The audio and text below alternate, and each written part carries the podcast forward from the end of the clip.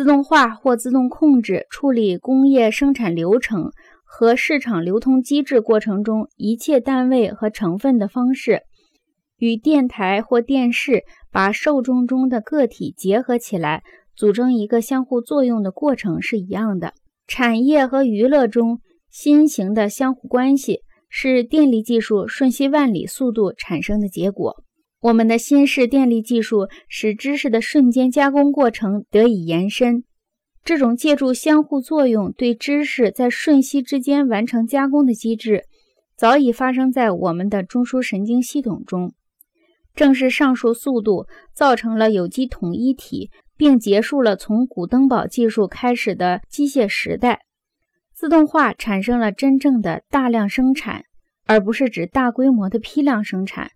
而是说瞬息之间涵盖宽广的生产，这也是大众媒介的特性。大众媒介所显示的并不是受众的规模，而是人人同时参与的事实。自动化条件下的产品商业和娱乐业的结构特征有共同之处，两者都接近于瞬息万里的信息条件。自动化不只影响生产，它还影响消费和市场机制的每一个阶段。因为在自动化电路中，消费者又成了生产者，他酷似马赛克形态电讯的读者，在读报的过程中，读者自己就在生产新闻，或者说读者自己就是他生产的新闻。自动化有一个基本成分，就像可触摸的感觉是电视的基本属性一样，这个成分是在任何的自动机里。